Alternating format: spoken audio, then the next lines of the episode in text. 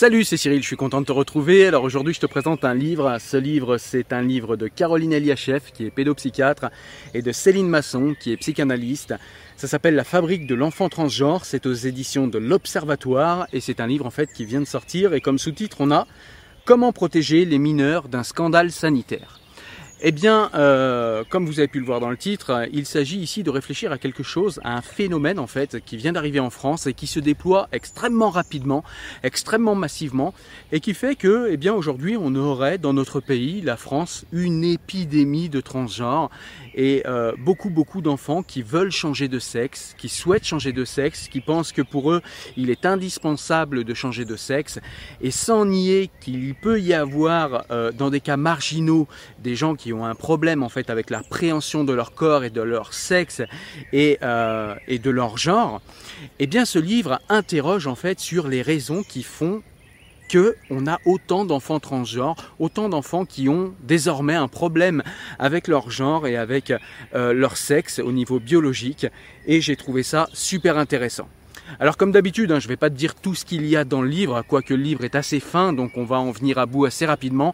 Je vais quand même te dire pas mal de choses et je vais quand même en fait euh, te parler de toutes les idées forces du livre afin que tu puisses comprendre eh bien, quels sont les angles de réflexion qui sont déployés dans ce livre et que tu puisses comprendre ce que tu vas trouver dans ce livre. De toute façon, euh, c'est un livre qui est nécessaire à lire sur le sujet si jamais tu n'es pas au fait de toutes ces épidémies, de toutes ces euh, demandes qu'il y a aujourd'hui de plus en plus à changer de sexe. Alors au début du livre, eh bien, les deux euh, professionnels qui ont écrit ce livre eh bien, vont interroger ce fameux documentaire, Sacha, pour ceux qui ne l'ont pas vu, en fait, le documentaire Sacha, eh bien, c'est tout simplement un documentaire qui est passé, je crois, sur Arte et qui raconte l'histoire d'un enfant transgenre qui a décidé de changer de sexe à 8 ans, en fait. Et c'est un, c'est un documentaire, en fait, qui a été étudié pour faire appel aux émotions des gens et pour désactiver peut-être euh, la réflexion. C'est pas véritablement comme ça que c'est écrit dans le livre, mais en tout cas, c'est comme ça qu'on le comprend. On voit par exemple eh bien, que euh, jamais le, psychiatre en fait, qui va recevoir euh, dans les premières consultations Sacha eh ne va jamais interroger Sacha sans ses parents. Du coup, on va jamais pouvoir se rendre compte si Sacha veut devenir une fille pour éventuellement plaire à ses parents.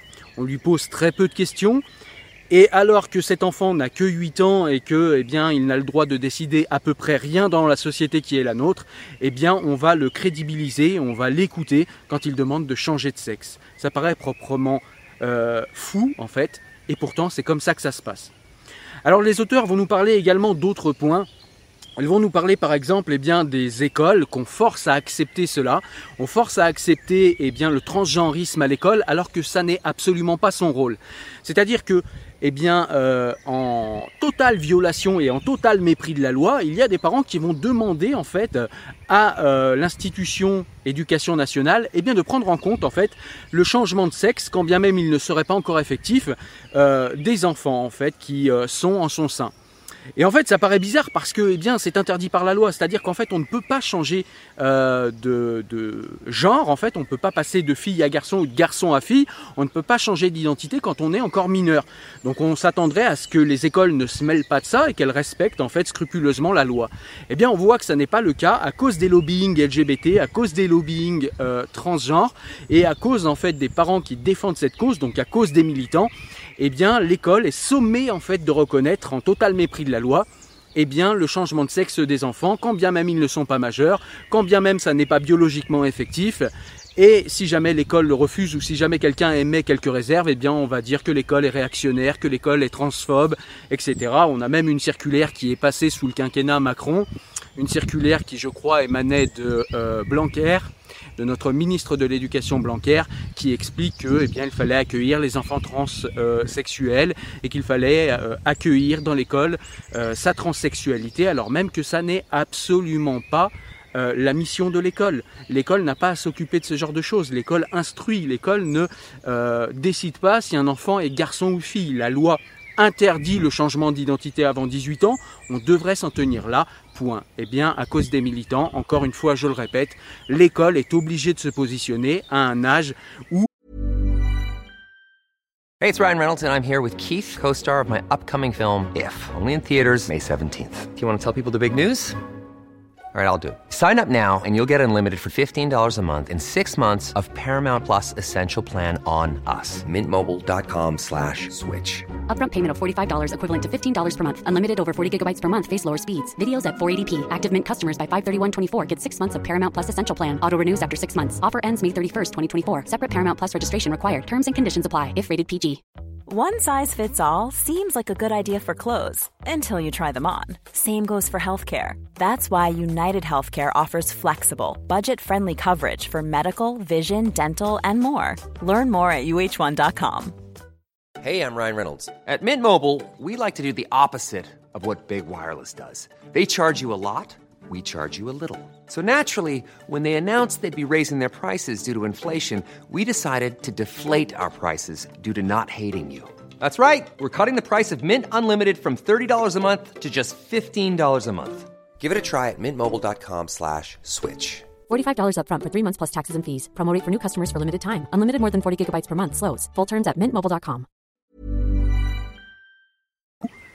Voilà, euh, un enfant ne peut pas définir son identité tout seul à 8 ans. C'est impossible. Le livre insiste aussi également sur les réseaux sociaux en fait et sur le lobbying énorme qui est fait sur les réseaux sociaux. On sait que sur internet, eh bien nos jeunes, ils sont euh, beaucoup beaucoup de temps, de plus en plus de temps, et en fait il se crée des lobbying, des sites en fait, des lobbying internet carrément, avec euh, cette idéologie qui est déployée, ou bien on va euh, promouvoir en fait le, le, fait de changer de sexe et où euh, on va même diagnostiquer sur certaines personnes qui se sentent mal, eh bien des dysphories de genre, et euh, on va expliquer qu'en fait eh bien, tous les problèmes d'une personne qui est peut-être un peu esselée, peut-être un petit peu en questionnement à l'adolescence, qui paraît euh, à somme toute assez logique, eh bien, on va lui expliquer que tous ces problèmes vont disparaître si jamais il change de sexe.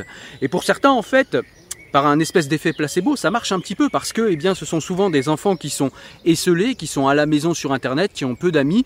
Et puis là, d'un coup, ils vont être mis en valeur par toute une communauté. Ils vont trouver une espèce de famille, en fait. Et cette famille va les mettre en valeur. Et du coup, il va y avoir une espèce d'euphorie où les jeunes vont se sentir beaucoup mieux. Et somme toute, vous êtes en train de vous dire que ça ressemble en fait à des, euh, comment dire, à des euh, ressorts sectaires. Et c'est tout à fait là en fait que veut en arriver le livre, c'est nous montrer qu'en vérité, ces militants sont en fait euh, des mini-sectes qui fonctionnent selon des ressorts sectaires véritablement.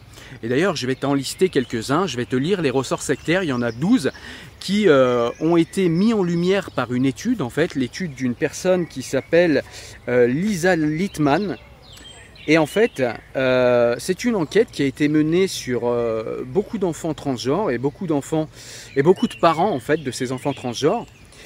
Et donc, on nous dit, au regard de ce qui précède, nous pouvons faire l'hypothèse d'un embrigadement idéologique de type sectaire. Voici 12 points qui accréditent la thèse de l'emprise. Point numéro 1. L'élection et l'appartenance à une communauté. Le sentiment d'appartenance à un groupe marginalise la personne transgenre on est élu dans une communauté, en sortir est vécu par les jeunes avec effroi et culpabilité. Les hérétiques sont considérés comme des traîtres et continuent à subir les pressions du groupe. Il y a les transgenres et les transphobes, les autres, et notamment les cisgenres, hétéronormatifs. Point numéro 2, le recrutement se fait en ligne, donc je soulignais l'impact des réseaux sociaux, et s'adresse aux jeunes, souvent vulnérables et en quête d'identité.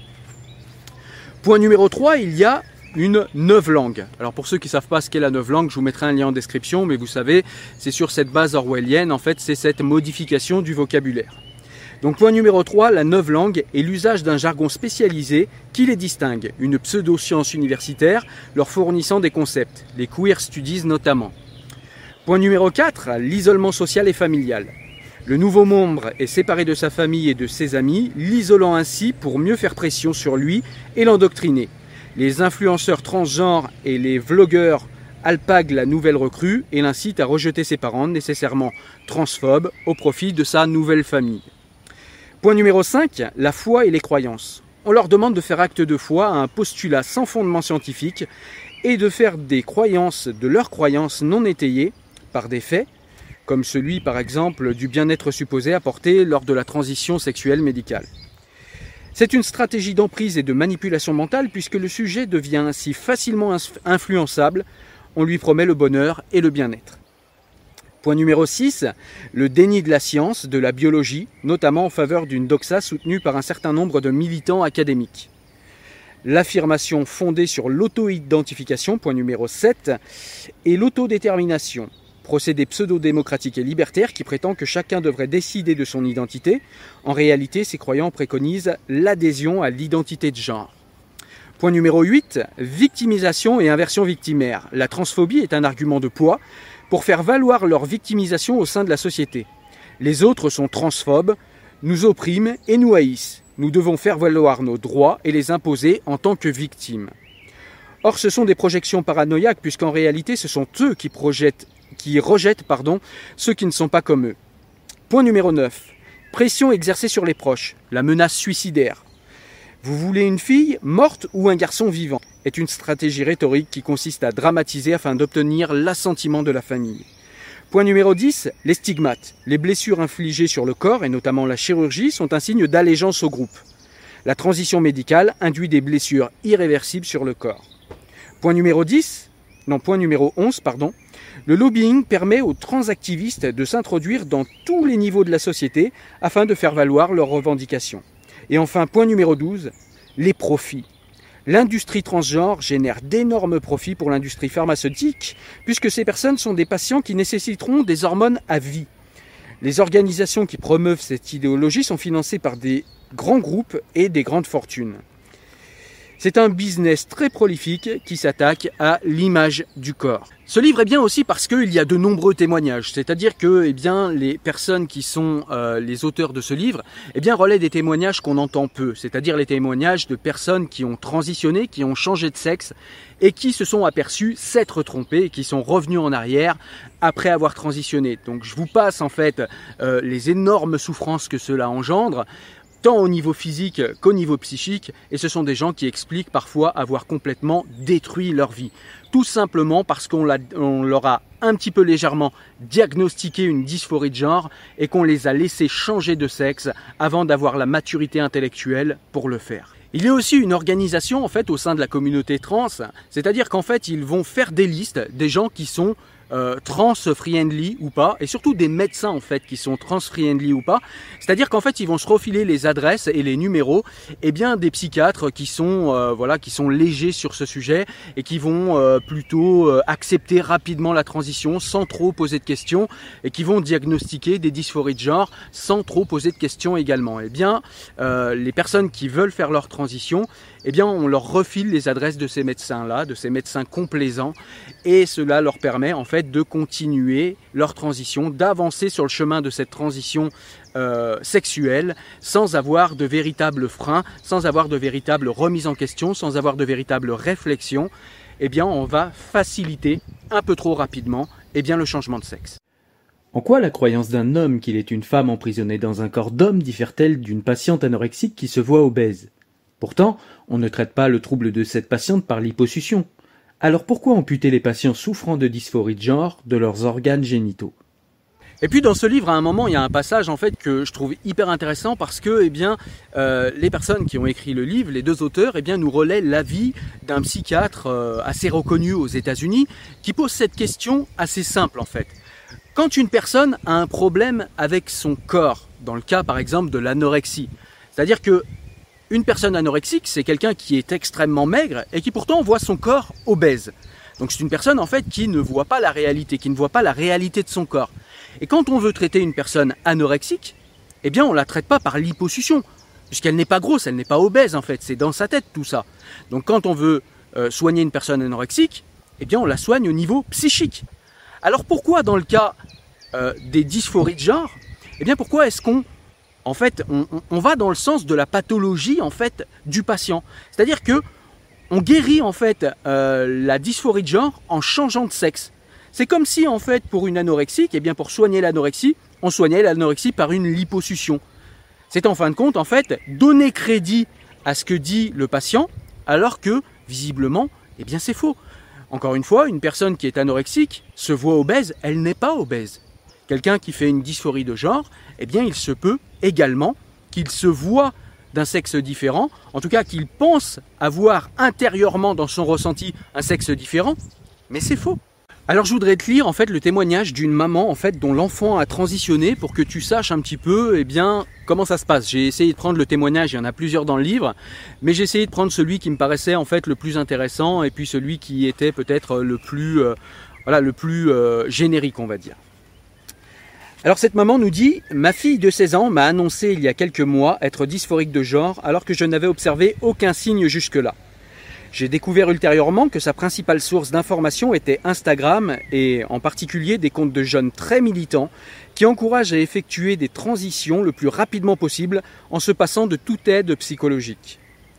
Ma fille, semble-t-il, souhaite effectuer une transition sociale, médicamenteuse et chirurgicale, pensant sans doute résoudre ainsi tous ses problèmes. Je pense d'ailleurs que la période de confinement l'a fragilisée et a développé chez elle une forme de mal-être. Elle reconnaît d'ailleurs que c'est à ce moment-là qu'elle a commencé à s'intéresser à la question transgenre, croyant bien faire. Je l'ai donc envoyée voir une psychologue qui, l'ayant vue deux fois seulement, m'a encouragé à la genrer au masculin. De plus, elle m'a dit devant ma fille que la transition médicamenteuse et chirurgicale était une suite logique. Je suis consciente que l'écoute de l'enfant est importante, mais j'attendais une parole plus mesurée. Mais j'ai l'impression que de nombreux psychologues et psychiatres en France privilégie le ressenti immédiat de l'enfant sans en chercher les causes. Je constate par ailleurs que dans la plupart des lycées, un ou plusieurs jeunes manifestent la même demande que nos enfants, signe d'un mal-être ambiant. Et elle pose un point d'interrogation. Donc voilà, on a des gens en fait euh, qui sont, en tout cas des adolescents, eh bien qui sont euh, idéologisés en fait sur Internet, un petit peu comme ça pourrait être le cas pour d'autres idéologies, hein, les sectes, euh, le terrorisme, l'islam radical, etc. On sait qu'Internet y est pour beaucoup là-dedans. Eh bien avec euh, le phénomène transgenre, on a aussi le même phénomène de radicalisation et le même phénomène d'embrigadement avec les mêmes ressorts psychologiques que j'ai cités tout à l'heure pour amener les enfants à penser que, eh à chaque fois qu'ils ont un problème dans leur vie, eh c'est parce qu'ils ne sont pas nés dans le bon corps, qu'ils n'auraient pas le bon sexe. Et on se fie, c'est ça qui est fou, on se fie uniquement sur quelque chose qui n'est pas mesurable, pas quantifiable, sur quelque chose qui n'est pas scientifique, le ressenti. Et donc, à la fin du livre, eh les auteurs nous parlent de cas, en fait, de transition où des personnes se sont trompées et où en fait les institutions de santé les ont laissés se tromper. Elle nous parle notamment d'une affaire qui a eu lieu en 2020 aux États-Unis où une personne en fait porte plainte contre les institutions de santé des États-Unis tout simplement parce qu'ils l'ont laissé transitionner alors qu'elle aurait souhaité en fait eh que ces instituts la freinent, la bloquent et attendent en fait qu'elle ait l'âge de raison pour pouvoir transitionner.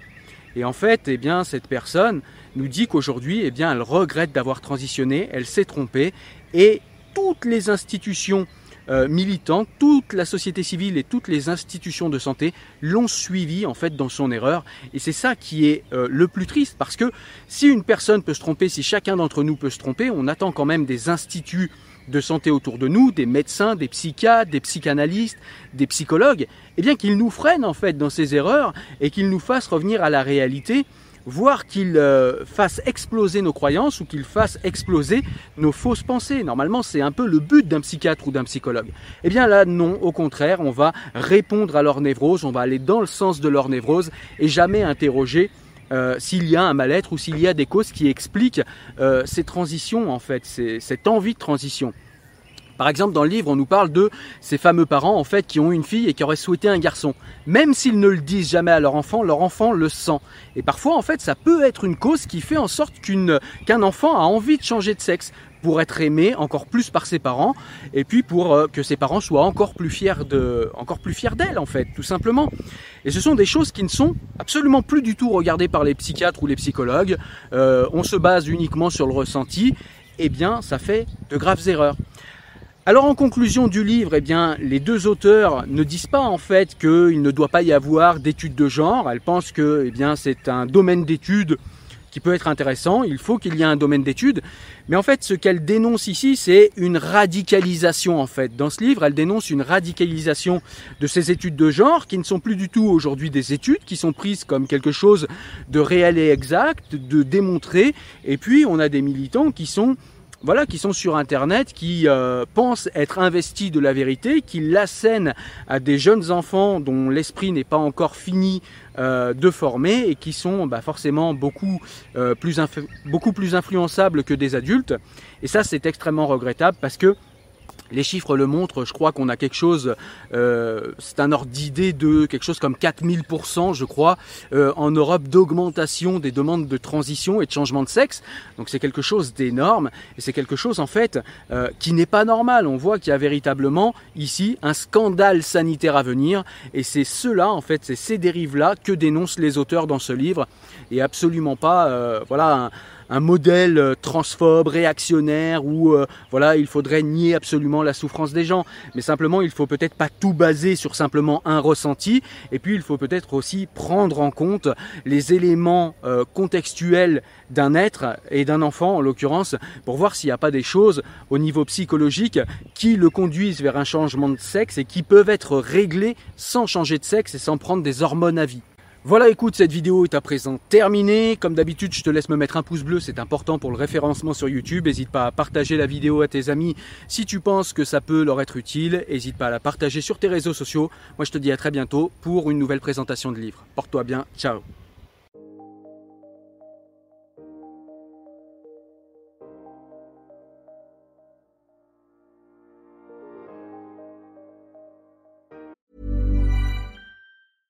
Ryan Reynolds here from Mint Mobile. With the price of just about everything going up during inflation, we thought we'd bring our prices down. So to help us, we brought in a reverse auctioneer, which is apparently a thing. Mint Mobile unlimited premium wireless. Ready to get 30, 30, bit to get 30, bit to get 20, 20, 20, bit to get 20, 20, bit to get 15, 15, 15, 15 just 15 bucks a month. So, Give it a try at mintmobile.com/switch. slash $45 up front for 3 months plus taxes and fees. Promo for new customers for limited time. Unlimited more than 40 gigabytes per month slows. Full terms at mintmobile.com. Hey, it's Ryan Reynolds, and I'm here with Keith, co star of my upcoming film, If, only in theaters, May 17th. Do you want to tell people the big news? All right, I'll do it. Sign up now and you'll get unlimited for $15 a month in six months of Paramount Plus Essential Plan on us. Mintmobile.com slash switch. Upfront payment of $45 equivalent to $15 per month. Unlimited over 40 gigabytes per month. Face lower speeds. Videos at 480p. Active Mint customers by 531.24 get six months of Paramount Plus Essential Plan. Auto renews after six months. Offer ends May 31st, 2024. Separate Paramount Plus registration required. Terms and conditions apply if rated PG.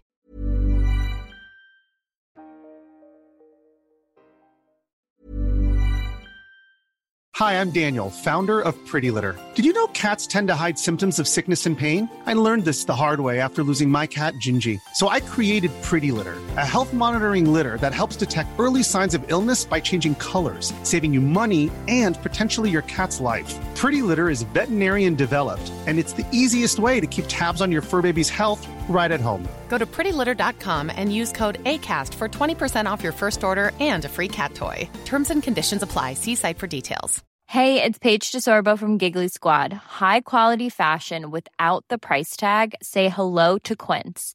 I'm snagging high end essentials like cozy cashmere sweaters, sleek leather jackets, fine jewelry, and so much more. With Quince being 50 to 80% less than similar brands. And they partner with factories that prioritize safe, ethical, and responsible manufacturing. I love that. Luxury quality within reach. Go to quince.com slash style to get free shipping and 365 day returns on your next order. Quince.com slash style.